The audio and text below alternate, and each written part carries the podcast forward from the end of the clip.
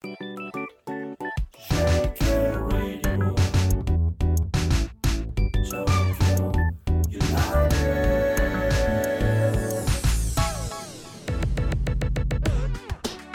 クルトポッポーファナリックサッカーに熱く迫る5分間です。まずはこの1週間のフットボールニュースチェック。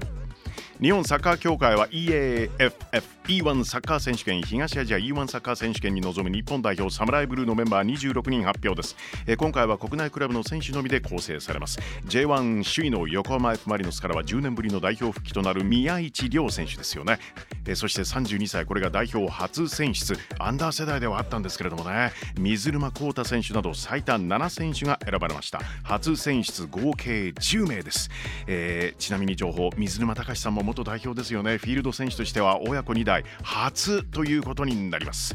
カタールワールドカップの代表入りへ向け大きな意味を持つ大会が開幕。日本は19日に香港24日に中国21日韓国と対戦2013年以来4大会ぶり2度目の優勝を狙います。東アジア E1 サッカー選手権女子も同時に再開ですよ。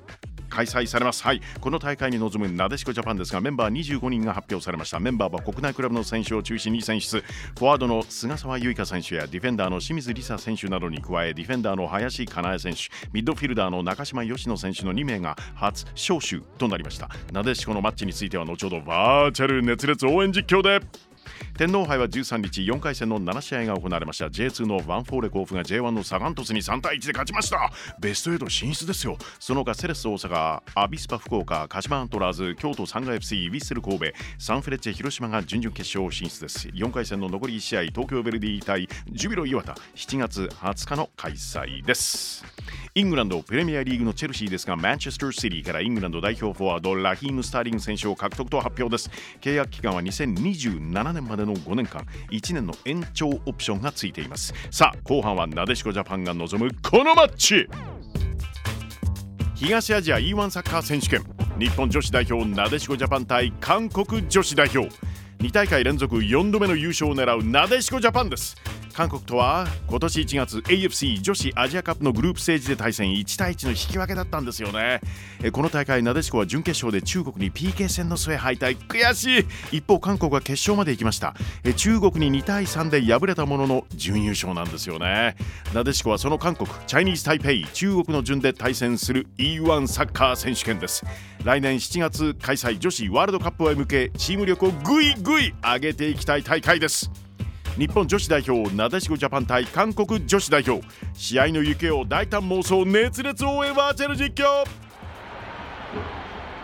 舞台は茨城県立鹿島サッカースタジアム。まずなでしこサイドバックの清水梨沙がボールを持つ。WE リーグ初年度のベストイレブンにも選ばれた清水選手。座右の銘は努力の分だけ花が咲く。清水から長野風花にパス。あ花が入ってますね。お名前に。長野選手アメリカナショナルウィメンズサッカーリーグテニスの大坂なおみ選手が共同オーナーを務めるノースカロライナ・カレッジ。勇気を意味するカレッジへ。完全移籍することが発表されてます。頑張ってね。長野から植木リコにパス。ベレーザのチームメイトとあいみょんさんのビーチボールでリフティングをされているようです。えツイッターにおお動画が上がっている。植木華麗なボールタッチからシュート決まったゴール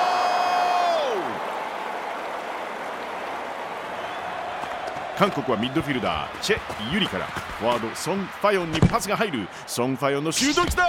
キーパー山下彩香！イエスナイスセーブ、えー、ちなみに情報ですがアイナック神戸山下選手 WE リーグ初代 MVP 日本女子サッカーリーグが発足した1989年以来ゴールキーパーの受賞は初めて。それも初代 MVP 素晴らしい！山下から長いボールが出た。おっとフォワード。千葉レミナフリーになっている。千葉キーパーと1対1フェイトでキーパーが来た。余裕でシュート。決まったなでしこ2点だ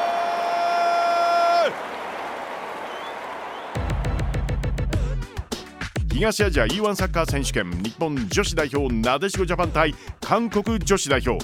え実際の試合は茨城県立鹿島サッカースタジアムで7月19日火曜日午後4時キックオフ予定です。なお男子の初戦香港戦も同じく鹿島サッカースタジアムで午後7時20分キックオフ予定です、え画面でお会いしましょう。